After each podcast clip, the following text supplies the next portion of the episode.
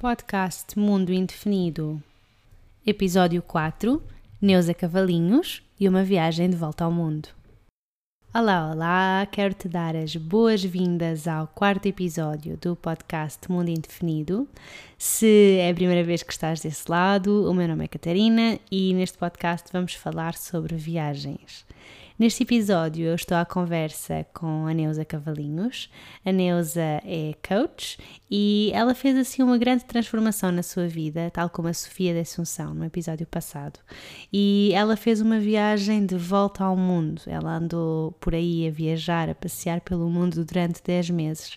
Numa viagem que também fez com que ela acabasse por mudar de vida no final. Fica desse lado e boas aventuras! Olá, Neuza. Olá. Então, está tudo bem contigo? Está sim, obrigada. Sim. Olha, queres te apresentar para quem não te conhece? Então, o meu nome é Neuza.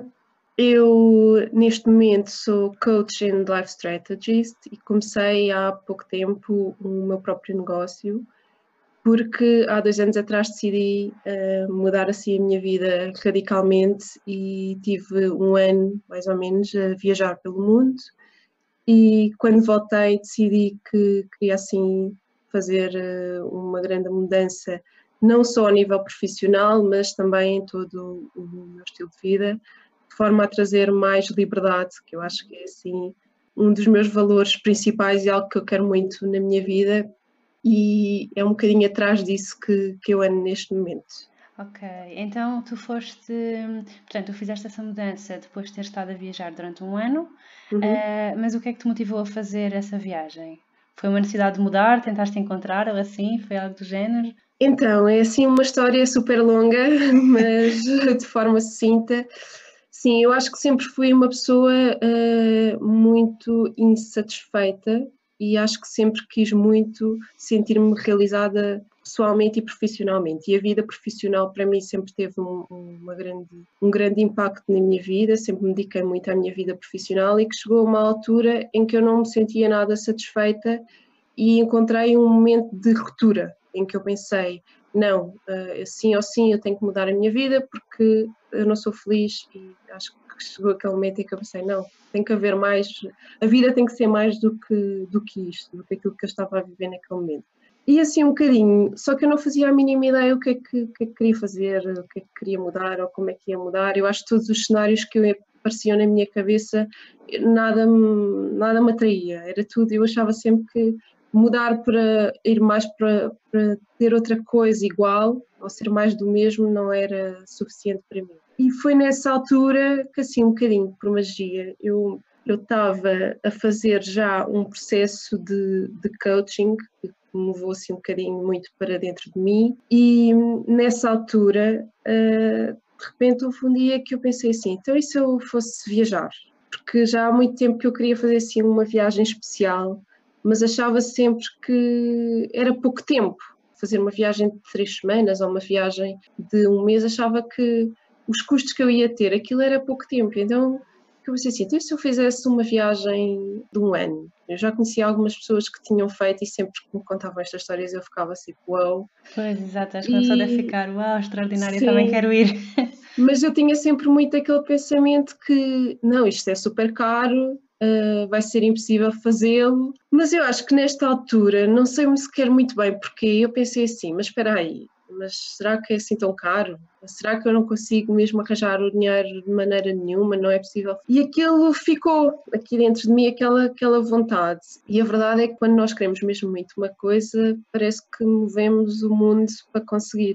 Eu acho que foi um bocado isso que me aconteceu e de repente parece que tudo começou a alinhar-se e eu consegui arranjar as soluções todas que, que precisava para, para fazer a viagem. Foi assim a melhor solução, porque eu acho que mesmo quando eu decidi fazer a viagem foi foi: eu vou viajar um ano pelo mundo e durante a viagem, de certeza que eu vou decidir o que, qual é o rumo que eu quero a partir daí. Tipo, tenho um ano só para mim, eh, que vai ser um, um, uma experiência intensa e de certeza que eu vou me conseguir conectar mais comigo mesmo e perceber exatamente aquilo que quero. Foi isso que aconteceu, felizmente, não é? Mas só a partir do momento em que eu decidi mesmo dar esse passo, parece que a minha vida já melhorou imenso Foi Só o facto de teres pensado que, que conseguias ir, que, que, que, ias viajar e que conseguias fazê-lo, não é? Só, uhum. só, só essa coisa, teres pensado, ah, eu consigo, vou fazer isto, vamos tentar encontrar soluções e, e conseguiste a partir daí, não é? Sim, porque eu, uh, pronto, na altura, quando decidi fazer a viagem, a minha ideia eu dei mais ou menos um ano, ou seja, para planear as coisas todas, para juntar dinheiro, etc. A minha ideia era partir um ano depois, ou seja, um ano ainda é muito, não é? Pode acontecer muita coisa, mas o engraçado é que a minha vida nesse ano, só a partir do, do facto de eu ter tomado esta decisão, já melhorou imenso. Já, mesmo ainda não ter, não tendo concretizado a mudança, uh, já senti uma melhoria imensa na minha vida, ou seja, o meu estado de espírito melhorou, tudo à minha volta melhorou, as minhas as relações com as pessoas à minha volta melhoraram.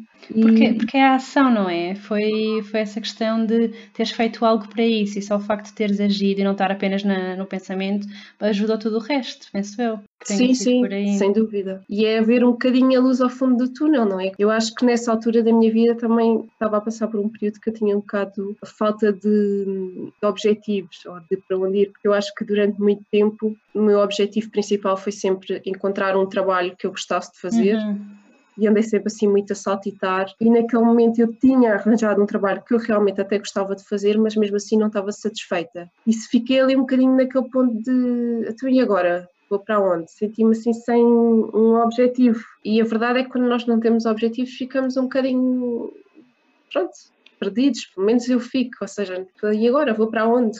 Faço o quê? O que é que me vai guiar? E a viagem vem-me trazer isso tudo de volta. Boa, que bom, que bom.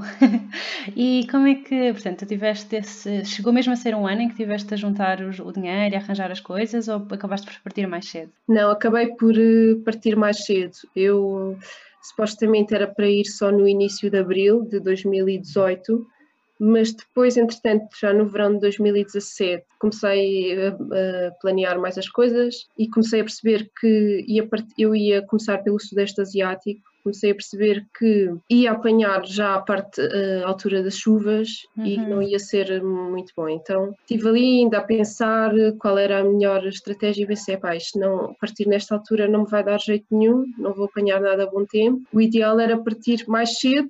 Entretanto, no trabalho onde eu estava na altura, eu também estava lá com uns desafios, já estava a ser muito difícil para mim manter-me lá, e então eu decidi: não, eu vou partir mais cedo, na altura eu estava de férias, nas férias do verão, e foi assim uma decisão: não, eu agora volto de férias, despeço-me e eu vou, vou para sair no final do ano de, do trabalho onde estava e partir logo em janeiro, porque assim apanhava ali aqueles meses que ainda eram bons e no Sudeste Asiático já não ia, eu parti no início de janeiro de 2018, já não era aquela época alta, alta, onde as coisas também são super caras, que é mais de dezembro, e, mas ainda estava bom tempo. Pois, e, e foi o tempo, no fundo acabou por ser o tempo que te obrigou a sair mais cedo, não é? Foi pensar, foi pensar sobre isso. E olha, como é que hum, definiste o roteiro? Foi algo que pensaste antes ou foste alterando ao longo do caminho? Houve partes que ficaram definidas logo? Olha, eu. Então, quando eu decidi mesmo fazer a viagem, esta ideia da viagem partiu porque havia dois países que eu queria muito visitar que era o Peru e o Nepal. Eu tinha assim uma coisa por estes países, uh, era tipo, há países de sonho, acho que toda a gente tem, não sei muito bem porquê. Assim. Eu acho que teve muito a ver com uns livros que eu, que eu lia e pronto, os livros fazem-nos viajar, não é? E às vezes nós lemos coisas nos livros e pensamos, não, eu também quero viver isto. Também, também quero ir para ali, sim. Exato. E então eu acho que foi o que aconteceu um bocadinho com com esses dois sítios. Foram sítios que vieram ter comigo a partir de livros e que ficaram muito, muito com a ideia de, de visitar. Então, mas depois eu, eu ia, queria, queria viajar a baixo custo. Tinha que ir para países onde, onde o, estilo de vida não é, fosse muito mais baixo do que o nosso e que também tivesse condições uh, o melhor possíveis para uma mulher viajar sozinha. Uhum. Então, inevitavelmente, o Sudeste Asiático pronto, pareceu assim a melhor opção. Portanto, eu sabia que queria fazer o Sudeste Asiático, queria fazer a América do Sul, pelo menos a uma parte, para, sobretudo para visitar o Peru, o Peru e queria visitar o Nepal. Isto eram assim as minhas, as minhas ideias. Eu lembro que quando eu comecei, eu escrevi num caderninho todos os países que. Eu até abri o Google Maps, fui vendo mais ou menos os países que ficavam pé, ao pé uns dos outros e tudo, e fui escrevendo num caderninho aqueles países que chamavam por mim, que eu, ai não, eu gostava de visitar este, não sei o quê. Depois, obviamente, cheguei ao fim, tinha uma lista enorme. e depois tiveste de começar a excluir, não é? Sim. Porque não iria dar para ver tudo.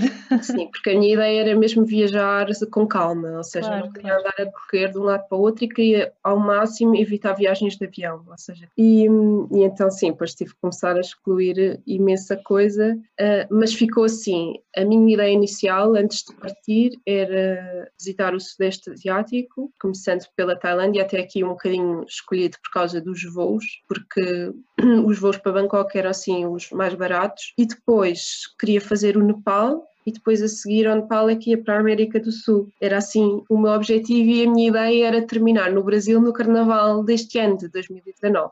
Assim, essa ideia. Não aconteceu nada disto, mas Sim, os planos acabaram por ser alterados ao longo do caminho, não é? Sim, mas pronto, mas foi, mas eu ia com esta ideia, mas também não ia assim com mais planos. Eu saí de Portugal com dois dias uh, marcados num hostel em Bangkok e pronto. era todo o plano que eu tinha, era isto, basicamente. Pronto, e é ótimo, depois vais deixando de levar, não é? Também, também tem esse lado bom. Porque eu acho que, e foi muito isso que eu quis, eu, eu durante 10 anos da minha vida trabalhei muito acho que vivi muito pouco e muito dediquei muito ao trabalho e aproveitei muito pouco a vida e eu senti, eu tinha uma sede de, de, liberdade e de poder acordar de manhã e fazer o que quiser e ir para onde eu quiser e poder mudar a qualquer eh, hora de, de, ideias, e, ou seja, só depender de mim mesma, não influenciar ninguém, ninguém me influenciar a mim e sentir mesmo uma liberdade na pele. Eu acho que era mesmo isso que eu queria. E daí o não ter planos. Ah, houve certas alturas que esta liberdade custou-me caro nomeadamente quando tive que comprar viagens de avião, comprar viagens de avião de um dia para o outro, pronto. Sim, o preço sai, sai caro. simpático, não é? Mas pronto, lá está, não se pode ter tudo na vida, sim, não é? Sim. Então, mas foi, foi muito bom porque foi mesmo isso, eu fui, fui decidindo, eu ia para os sítios, agora vou para ali, às vezes até tinha inicialmente pensado, ai não, vou para aqui, para aqui, para aqui, um bocadinho pelas proximidades dos sítios, mas depois de repente um dia, ai não, está a ser muito ir para ali, então mudava tudo.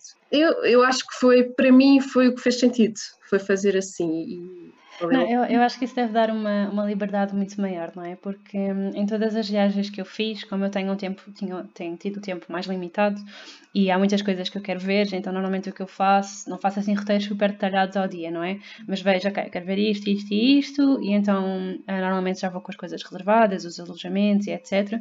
Porque hum, eu só consigo ter férias no verão, que significa que as coisas são muito mais caras, uhum. a não ser que eu reserve com alguma antecedência, o que me obriga depois a, a, a alguma inflexibilidade, não é? Porque tem as reservas, tem de ir para aquele sítio e depois tem aquela data de regresso. Eu acho que a forma como tu fizeste um, deve dar uma liberdade muito maior, porque podes decidir ir para ali e depois no dia quando acordas já não queres e vais para um sítio diferente. E hum, isso tem, tem coisas boas e tem coisas más, certo? Portanto, podes andar a arrastar como, como tens aquela sensação que tens muito tempo para fazer as coisas, se calhar podes arrastar um bocadinho, não sei, sentiste isso também? Ou, ou nem por isso? Tipo, ah, tenho tempo, vou ficar aqui mais um dia só porque posso ficar. Sim, uh, sim, havia, eu já não me lembro qual é que foi o sítio, mas eu sei que houve um sítio que eu acho que foi em Vang Vieng, já não sei. Sei que houve um sítio que eu passei a vida uh, a adiar, então.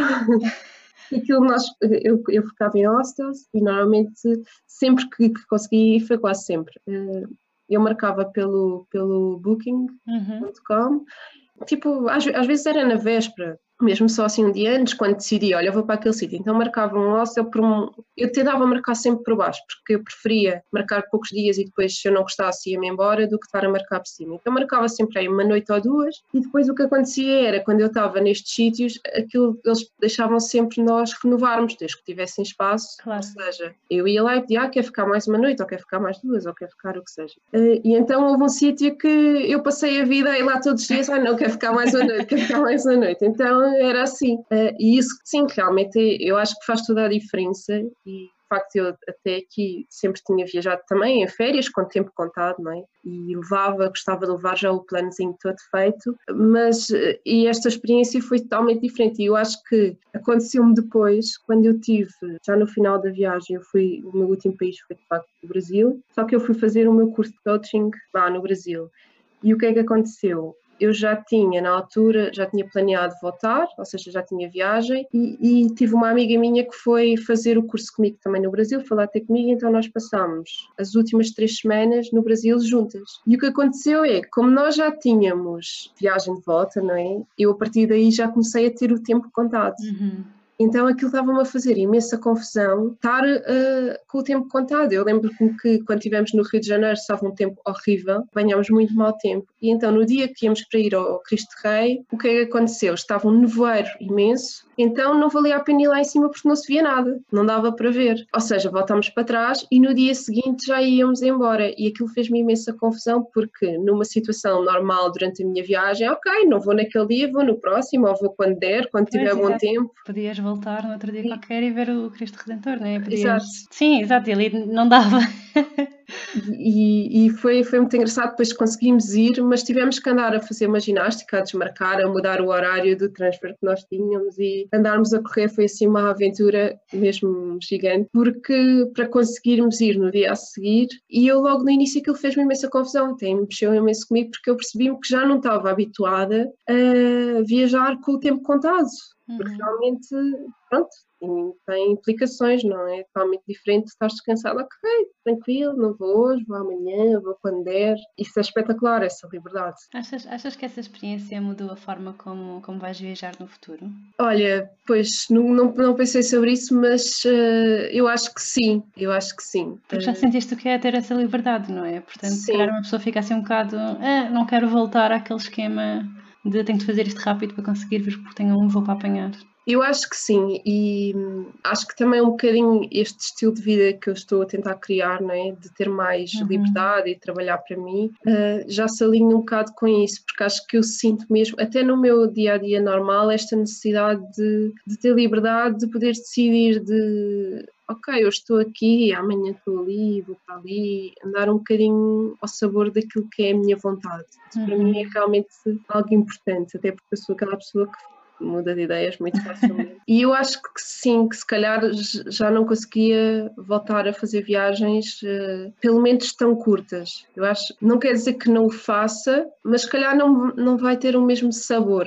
Eu acho que talvez seja isso. Por exemplo, imaginando fazer um fim de semana numa cidade europeia ou uma coisa assim, não é super comum que nós uhum. fazemos imenso. Não quer dizer que não faça e que não seja bom na mesma, mas lá está, já vai ter que ser um, uma coisa muito mais planeada, não é? E se calhar não vai ter o mesmo sabor, se calhar não vai saber tanto ao meu atual conceito de viajar. Viajar. Sim. Uh, acho que talvez seja, seja um bocado isso. E mesmo agora, eu, quando penso em viagens que quero fazer, penso sempre em pelo menos um mês. Uhum. Ter um mês para andar num país, ou seja, para Sim. poder. Lá está, porque tu até podes ter tempo contado, mas se for um tempo contado grande. Sim, não ser só três dias ali e pronto. Sim, vais, consegues ir adaptando, não é?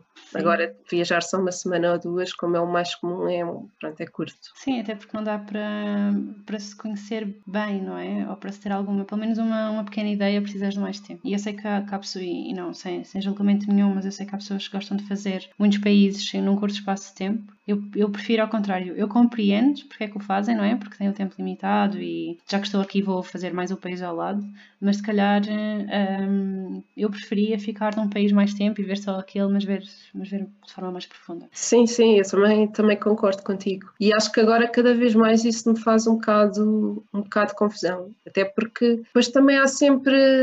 Bem, mas isso pode haver, mas há sempre os percalços, não é? Por exemplo, quando estava no Camboja apanhei dengue. Eu tive uma semana que ó.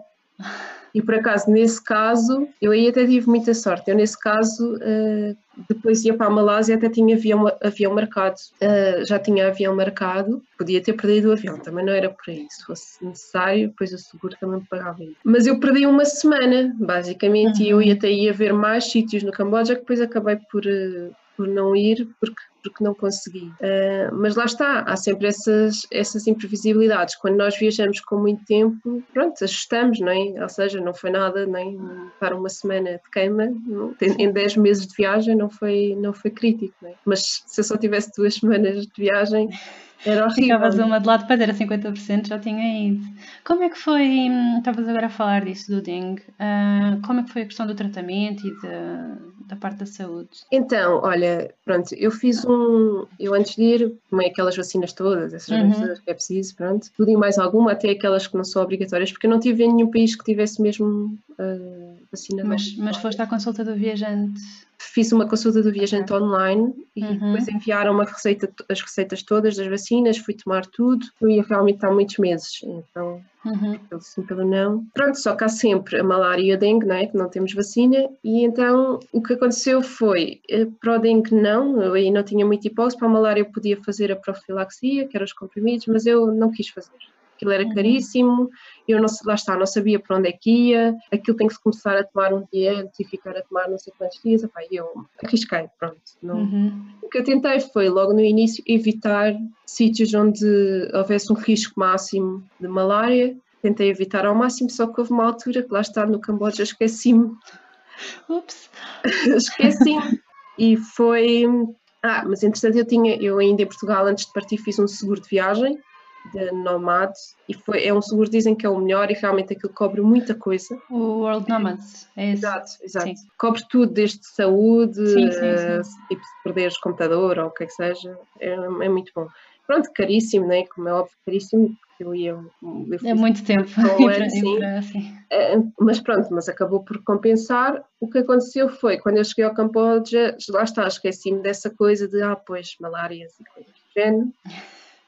e então fui para sítios assim mais complicados. Eh, eu não sei ao certo o sítio onde apanhei, mas desconfio, pronto, exatamente por isso. Foi no Camboja, em Mondulkuri, porque é uma zona de elevado risco e provavelmente foi lá que eu devo ter apanhado dengue. Pronto, só que eu entretanto cheguei a Siem Reap e no primeiro dia fui, fui dar uma volta de bicicleta por o Angkor, o complexo de Angkor e aquilo é enorme. Eu acho que eu nesse dia fiz para 30 km de bicicleta com uma febre desgraçada. Só que eu não sabia, eu comecei-me a sentir assim um bocado mal, só que eu como, hum, tenho anemia crónica e não sei o quê, então eu quando está muito calor começo-me a sentir muito cansada e às vezes tenho quebras de tensão. Quebras de tensão. Uhum. Não, não liguei muito, depois até fui comer, bebi uma Coca-Cola para ver se subia aos níveis, mas pensei que era isso, tipo, pronto, olha, está muito calor, estou a andar de bicicleta, estou uhum. em esforço, isto é quebra de não, não era nada quebra de tensão, já estava a ficar com uma febre danada. Pronto, chegou, eu andei o dia todo lá na mesma, mas chegou uma altura que eu já sabia que estava cheia de febre. Fui, ah, só que eu tinha passado a noite super mal com o ar-condicionado, tinha já passado bem frio, já estava doente de certeza. E então eu achava, não, isto é uma febre normal, constipei-me do ar-condicionado.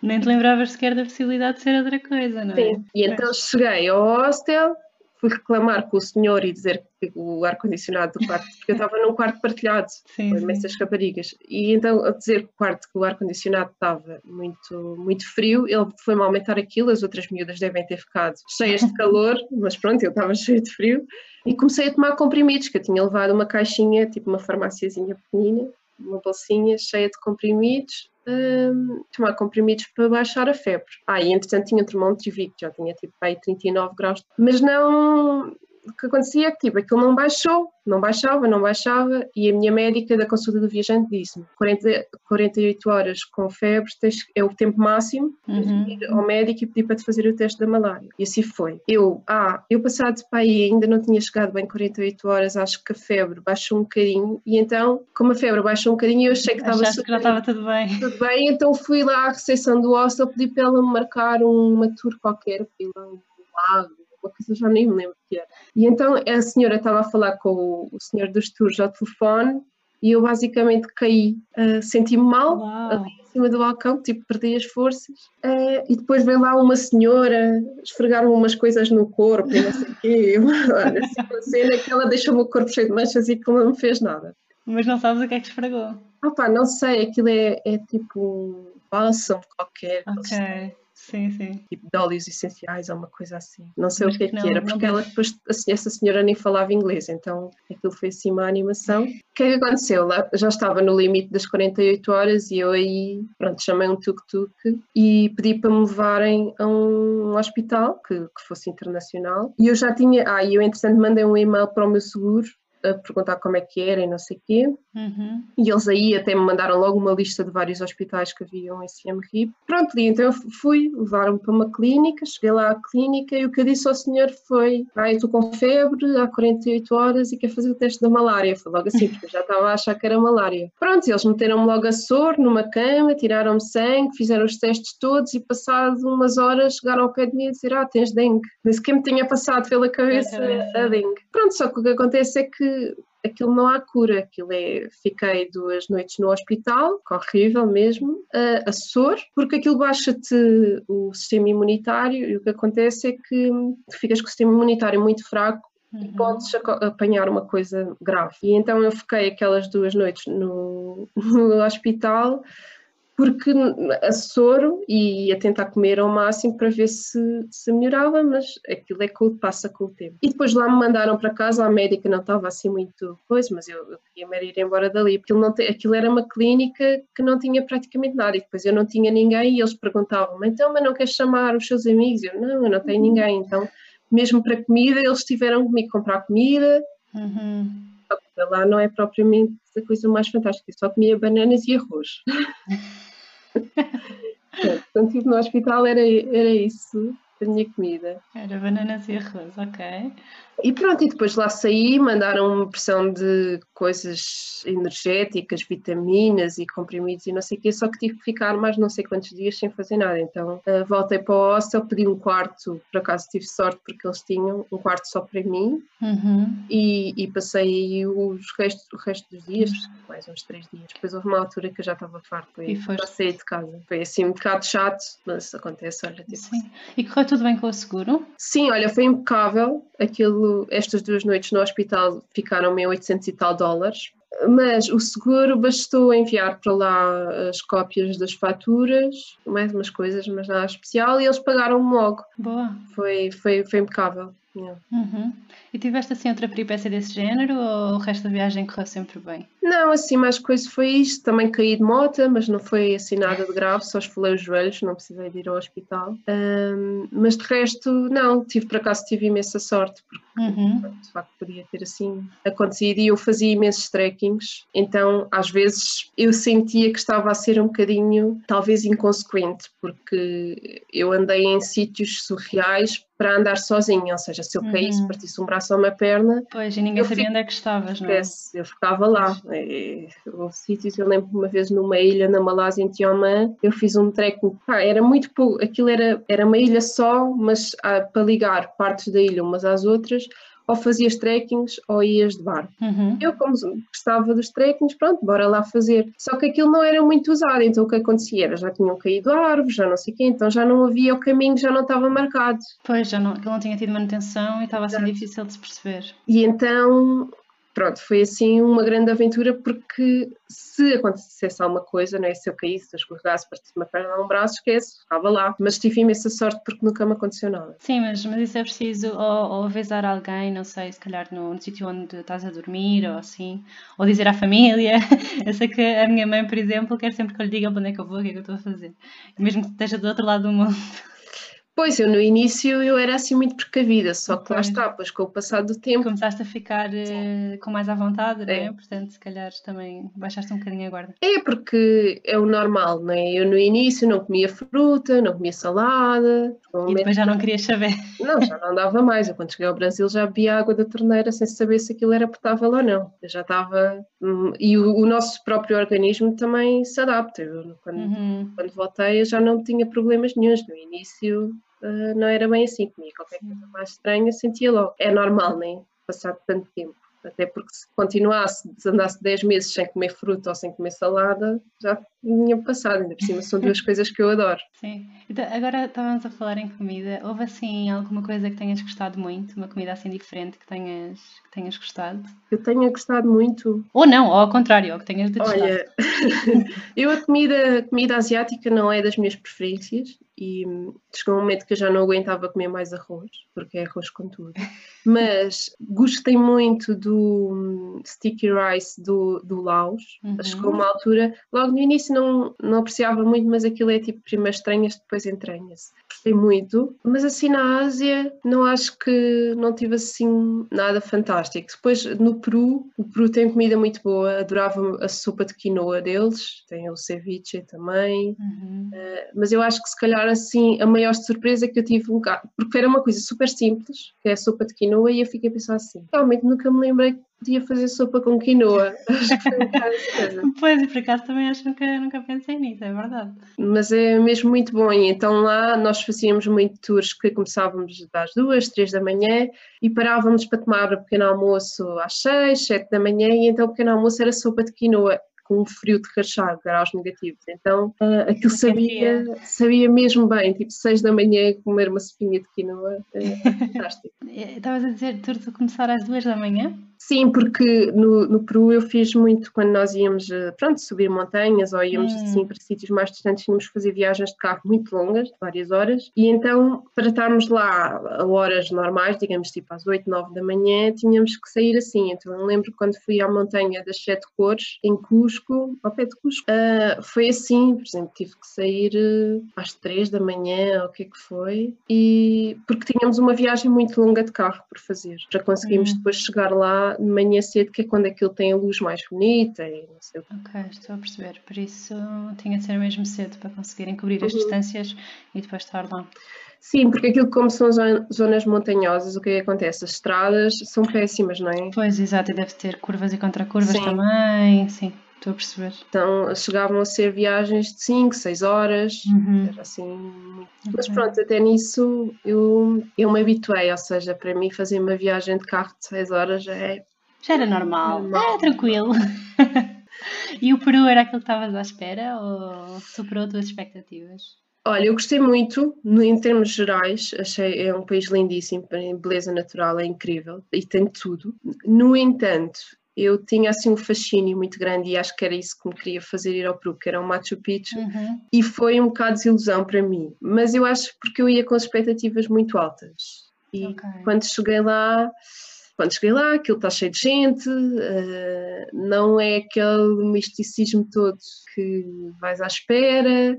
Com quem eu fui também estava com o tempo super contado, então estava à espera, ter tempo para estar lá, andar na minha, o tempo fosse possível, depois foi tudo muito a correr. E então foi assim, pronto, não foi aquilo que eu esperava, mas também foi um bocado de desconhecimento meu e falha minha, porque hum, eu, eu comprei uma tour ainda em Arequipa, acho eu, e vinha no mesmo dia. Ah. Não, não, não, fui no dia, como é que é? Fui no dia anterior, dormi lá e depois porque aquilo também tens que super cedo e depois voltava para Cusco nesse dia. E então Uhum. fui com o tempo contado. Eu devia era ter ficado mais um dia e aí já tinha o dia todo para estar lá à minha vontade e ver eh, coisas com calma. Só E que na co- altura eu não, não me apercebi disso. Sim, sim. E como é que tu foste para, para, para lá? É porque há, há vários caminhos, não é?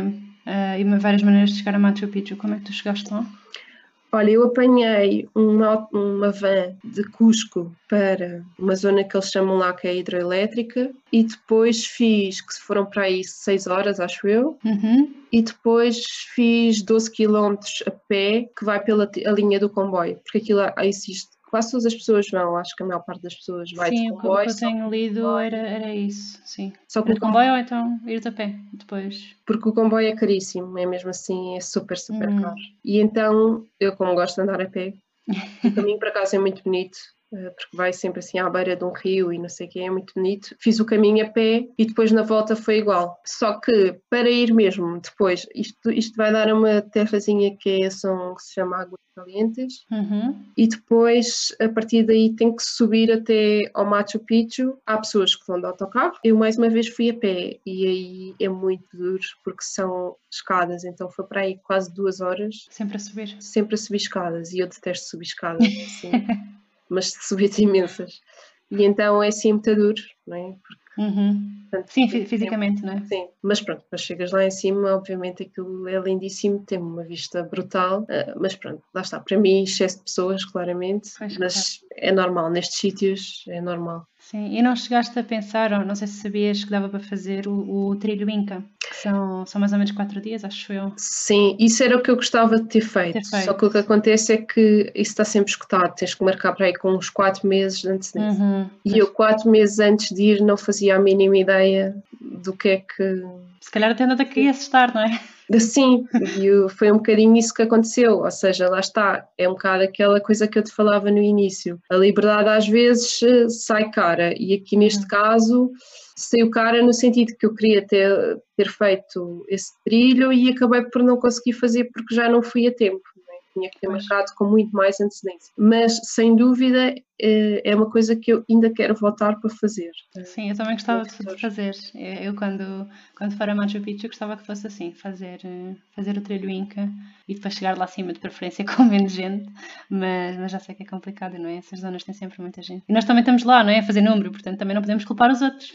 É assim um bocado complicado. Eh, Estava aqui a tentar ver no mapa mais ou menos como é que tu tinhas feito o teu percurso. Tu disseste que tinhas começado na Tailândia. Uhum. E ficaste quanto tempo na Tailândia, lembras? Então, eu fiz, eh, comecei na Tailândia, depois fui para o sul, para as ilhas, Ah, ok. e depois voltei novamente para Bangkok, e em Bangkok apanhei um avião, tive mais ou menos 15, duas semanas, Uhum. apanhei um avião para Myanmar, para Mandalay. E depois o que eu fiz foi, desci o Myanmar, Uhum. Pois tem ali tive aquela. também para aí duas semanas, duas semanas e tal. E depois voltei a entrar na, na zona norte da Tailândia por terra. No Myanmar, é mais ou menos a última cidade que eu tive foi Pae. Eu Uhum. entrei, acho que a fronteira é a fronteira de Mae Sot, da Tailândia. É a terrazinha da Tailândia. É Miawadi, acho eu, do lado do, Myanmar, do Myanmar e Mae Sot da Tailândia. E depois aí fui para o norte da Tailândia, onde fiquei mais duas semanas. Depois atravessei para o Laos, Uh, tive, acho que foi também para aí umas três semanas no Laos e depois entrei no Vietnã por uma fronteira. Ah, isso foi uma peripécia também, que eu pensei que ia ser Ah, raptada. então há mais uma. Foi assim surreal, porque eu entrei no, no Vietnã por uma fronteira que não é usada por turistas, que é ali na zona de vinho. Pronto, e então basicamente eu fui levada por um carro de mercadorias que eu não percebi, porque eles não falavam nada inglês, mas eu acho que eles me estavam a usar para conseguirem entrar, passar a fronteira sem dizendo que me iam levar uh, no- no- na fronteira, investigarem exatamente o que é que eles levavam dentro da carrinha, que era tipo eletrodomésticos, ventoinhas e coisas do género. Então foi assim uma peripécia, porque eu basicamente passei um dia com estas pessoas que não falavam inglês, só sabiam dizer you, you, you, you, uh, falavam comigo por gestos e que chegou um momento que eu já não sabia se ia chegar nesse dia ou não ao Vietnã. E o que aconteceu foi eles passaram uma fronteira e quando passámos a fronteira meteram-me dentro de um autocarro mesmo do Vietnã que depois me levou assim. Pronto, eu acho que é prática, eu, eu do que li acho que isto é tipo prática comum, mas, Mas como é que assim. encontraste essas pessoas? Então, basicamente, eu tinha vindo de uma terrazinha que era com Glor, era onde eu estava, por uma, uma carrinha que fazia assim uns transportes para uma cidadezinha que era essa cidade fronteiriça. E eles tinham um autocarro, pronto, super velho, mas lá era normal, e tinha uma placa no autocarro a dizer Vinho, que era o sítio onde eu Que era o ia. sítio na- no Vietnã. E depois, como essa carrinha onde eu ia parou, eles fizeram-me sinal, não é? que eles percebem logo quem é que é turista, perguntar se eu queria ir para Vinho, e eu disse que sim, e eu entrei no autocarro, a pensar que aquilo ia seguir caminho, mas não. Eles começaram a andar às voltas de lá, foram descarregar umas mercadorias, que também lá era normal, todos os carros, os autocarros passageiros também usavam mercadorias, pronto, até aí. Tudo bem. Ah, mas depois chegou ali um momento que aquilo já não começou a ser normal. Então foi, descarregaram, depois começaram, depois foram a lavar a carrinha, depois foram carregar outras coisas, e bem, isto foi horas E nisto. ali às voltinhas. Yeah. Acabou por correr tudo bem, Sim, mas sim, foi acabaste assim, por chegar ao Vietnã. sim, mas foi assim um bocadinho um, um sufoco, porque eu não sabia, pronto, não sabia como é que aquilo ia acabar, não é? Pois, exato, eles também não falavam inglês. Não. Pois, é sempre um problema né, nessas situações. Também não sabes muito bem o que fazer, se é normal, se não é normal. Sim, As coisas são diferentes.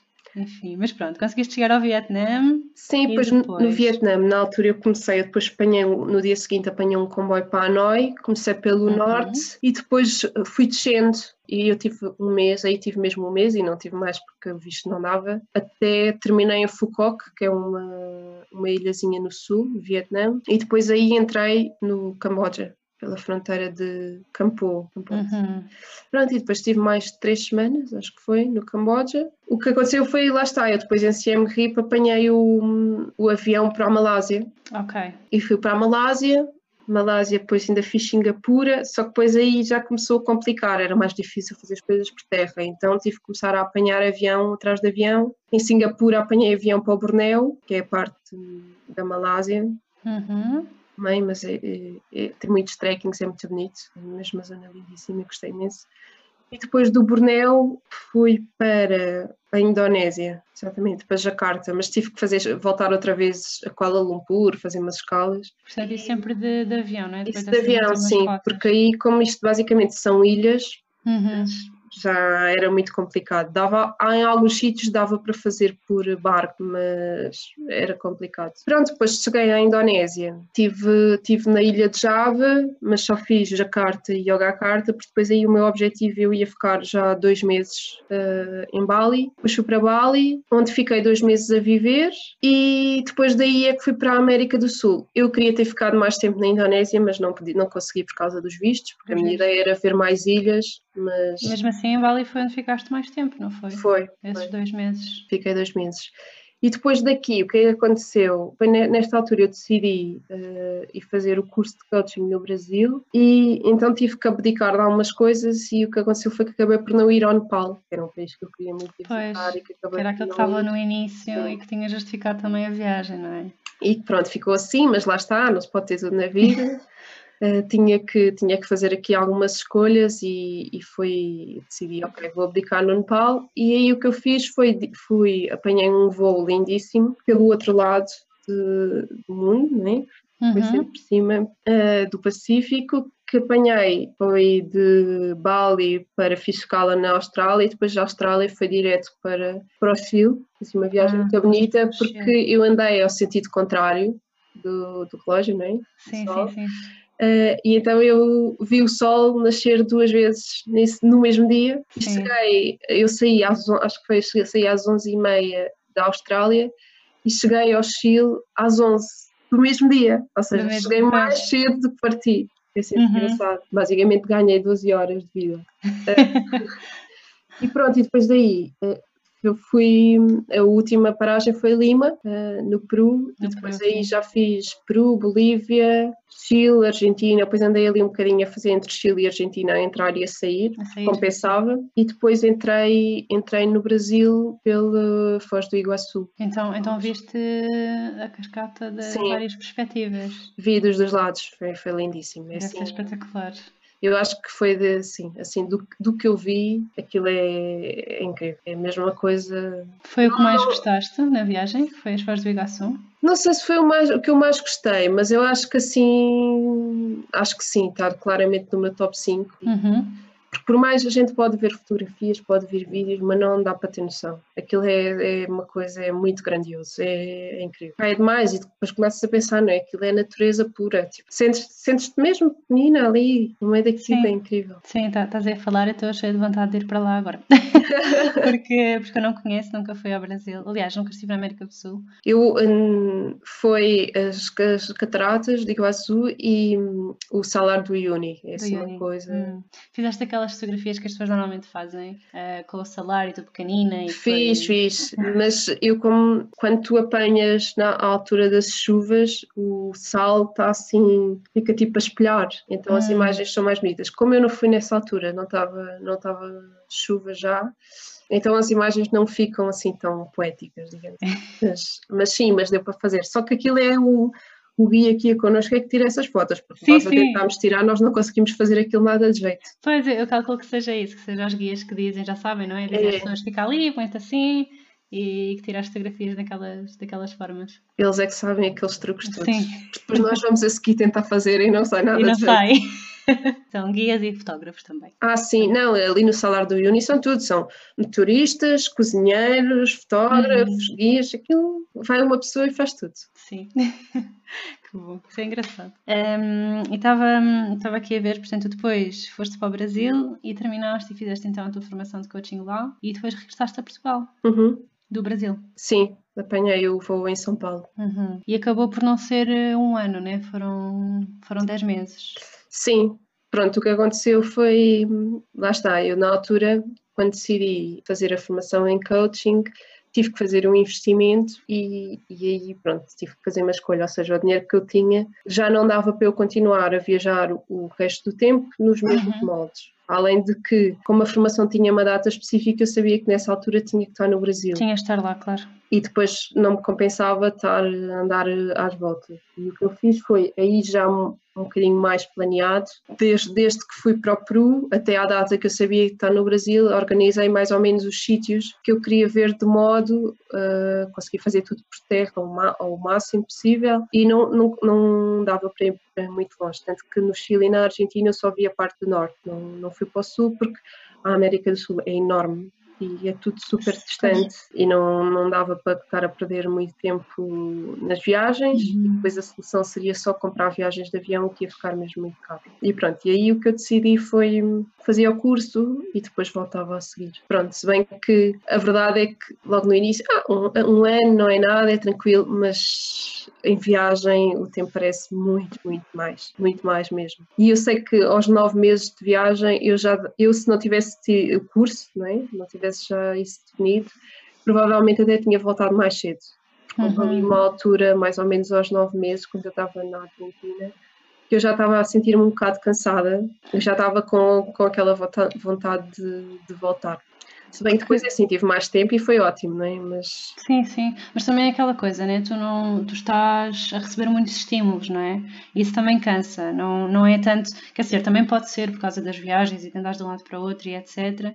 Mas é tudo. É um clima diferente, é uma comida diferente, é um ambiente diferente e isso tu também todo. receberes todo esse estímulo também passado um tempo uma pessoa também já está, uau, tanta coisa nova para aprender que uma pessoa fica um bocado cansada. E depois vindo de, de sítios tão diferentes, porque hum, eu suponho que também não tenha sido fácil se uh, eles falavam inglês, não falavam inglês, como é que vocês comunicavam? Não, isso foi super tranquilo. Na, Ásia, na Ásia, a maior parte das pessoas, pelo menos nos sítios turísticos, falam inglês. Ah, pois, nos sítios turísticos, sim. E hum, sim, eu tive para aí, se calhar, mais no Myanmar, houve um sítio ou outro que foi mais complicado, uhum. mas a verdade é que as, às vezes as complicações estão na nossa cabeça. Tu chegas lá e não consegues falar os gestos. Servem. É verdade, os gestos servem. E percebes sempre, tu entendes-te sempre. E, mas isso foi uma coisa que eu fiquei super bem impressionada, é que na Ásia uh, pá, o inglês deles é, não é propriamente perfeito, não é? e tem um sotaque que não lembra a ninguém, logo no início foi um bocado complicado que eu achei assim, bem, o meu inglês está péssimo, eu não percebo nada do que eles dizem, mas não, é o sotaque deles que é, que é mesmo complicado, mas, mas eles falam, mas praticamente okay. todos eles falam uh, que dá perfeitamente para desenrascar, até mesmo as crianças, e isso muito porquê? Porque estes países, pelo menos muitas zonas, eles vivem do turismo, é? e, portanto, pois, exato. Isto é a fonte de rendimento deles e, e eles próprios uh, percebem isso e percebem isso e então também investem nisso e digo-te que de forma geral eles são muito mais preparados para receber o turista do que nós aqui em Portugal, nesse sentido. Uhum. É porque eu, alguns desses países eu não tinha ideia que estavam assim já tão voltados uh, para o turismo. Quer dizer, eu sei que Bali sim, não é? Mas, por exemplo, o Laos, eu não tinha ideia que tivesse. O Laos é um país sim mais pobre, mas no, nas cidades base, digamos assim, Luang Prabang, uhum. Vang Vieng, sobretudo, uh, Vientiane também. Por acaso foi um dos países que eu mais gostei, Laos, gostei mesmo muito. E, mas eles lá está, o, o que eu fiz, se calhar nós achamos que não, porque não, e mesmo assim acho que já há mais, mas não vemos muitos portugueses a viajar assim, mochila às costas durante muito tempo. Uhum. Mas há muitas pessoas a fazer isto, de outras partes do mundo, franceses sobretudo, Sim, sim, e isso eu sei, mas eu pensei, eu tinha a mesma ideia, não sei porque, que seria mais na zona da Tailândia, uh, Indonésia. Sim, Tailândia claramente é muito mais uhum. turístico, os outros países menos, uh, mas mesmo assim. Mas já se assim começa a sentir também. Sim, depois, claro, dentro do país depende das zonas que fores. Claro. Determinadas claro. zonas que não, mas as zonas que são predominantemente turísticas, não é? Ou seja, que têm lá qualquer coisa que os turistas vão lá para ver uhum. ou para experienciar, estão muito bem preparadas. Ok, boa, não tinha, não tinha mesmo essa ideia. Ok, fiquei a saber.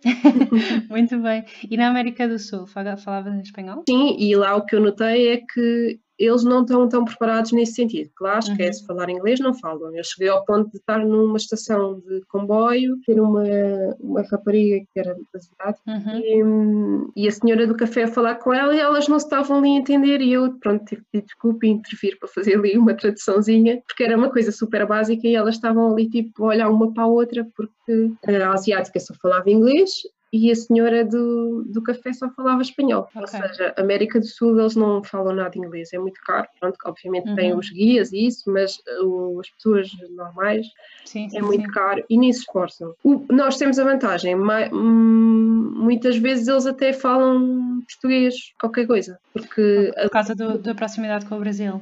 E tu tens, eu apanhei imensos, imensos turistas brasileiros a viajar ali, nos países onde eu tive, nos outros países da América do Sul. Aliás, houve um sítio onde eu tive que foi foi São Pedro da Atacama, no Chile, em que aquilo era mais brasileiro do que outra coisa, até mesmo nas próprias uh, agências que eles têm lá para as tours, uhum. a maior parte das vezes as pessoas que estavam lá à frente eram brasileiros, há mesmo, mesmo muito. Sim, eu sei que, hum, quer dizer, também é mais fácil uh, para eles viajarem para esses países porque estão mais perto, não é? Mas eu sei que há muitos brasileiros que, que vão uh, para essas zonas mais turísticas, por exemplo, e, hum, e, ficam lá a trabalhar durante um, dois meses um, e depois voltam para o Brasil ou continuam uma viagem. Isso, isso é que acontece, por isso é normal que, que se apanhe alguns por lá.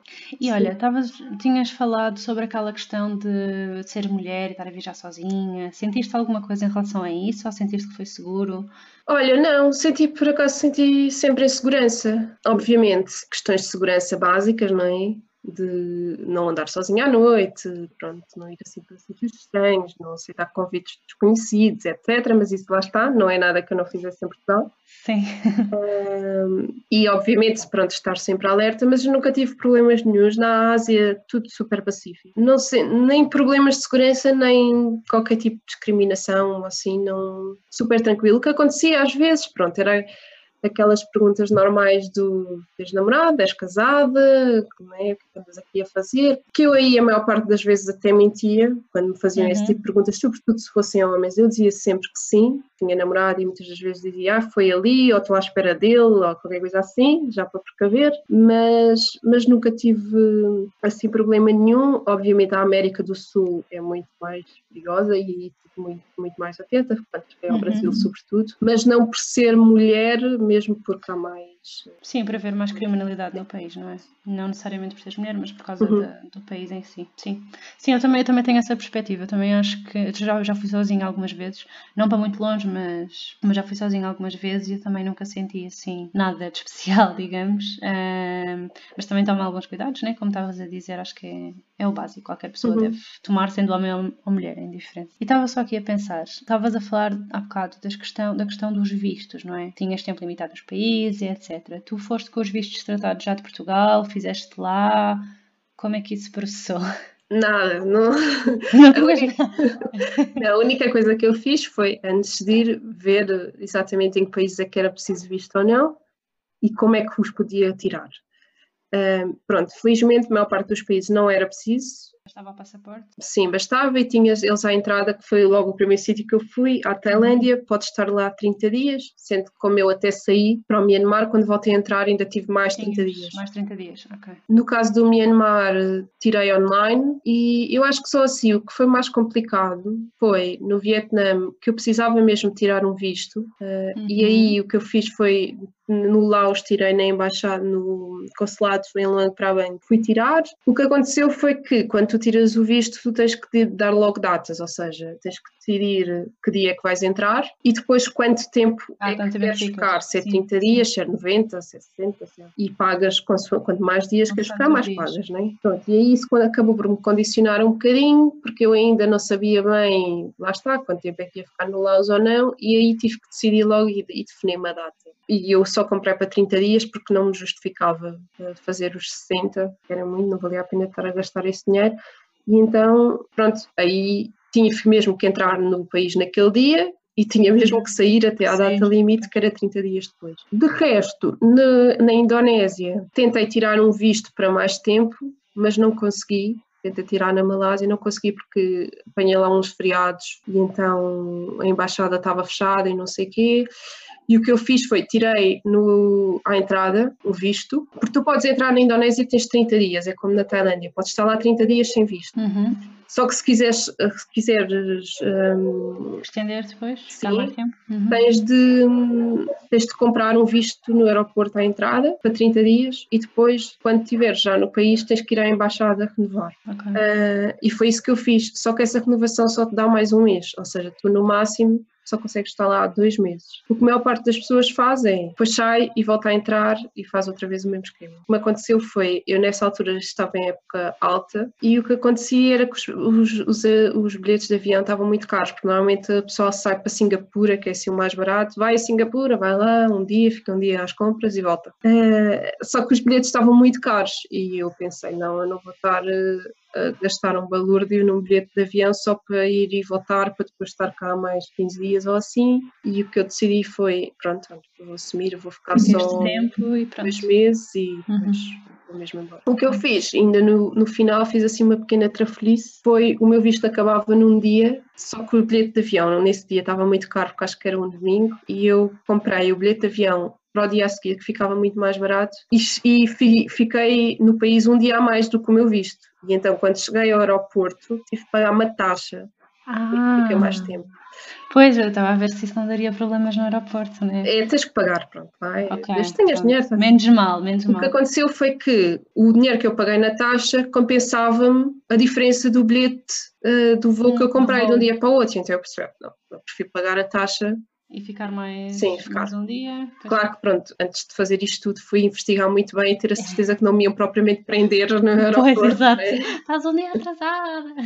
Não, mas por acaso até é uma coisa que acontece lá muito, porque hum, as pessoas que vão e sentir à vista aquilo são 30 dias. Só que são 30 dias mesmo. O que acontece é que há meses que têm 31 dias e então tu pensas, ah, são 30 dias, é daqui a um mês. Não, não é daqui pois, a um mês, é daqui a 30 dias. 30 dias. E há muita gente que se engana a contar e então quando chega ao aeroporto apanha um susto. Pronto, não foi o meu caso, eu sabia o que é que ia. Mas encontrei lá, o pessoal estava lá um rapaz assim meio assustado e eles diziam, pois, isto, isto, dizem que é um mês e agora não percebo porquê, não me deixam ir. 30 dias, não sei. Tem de se contar os dias, com cuidado. Olha, Neuza, já estamos aqui há uma hora, mais hum. ou menos.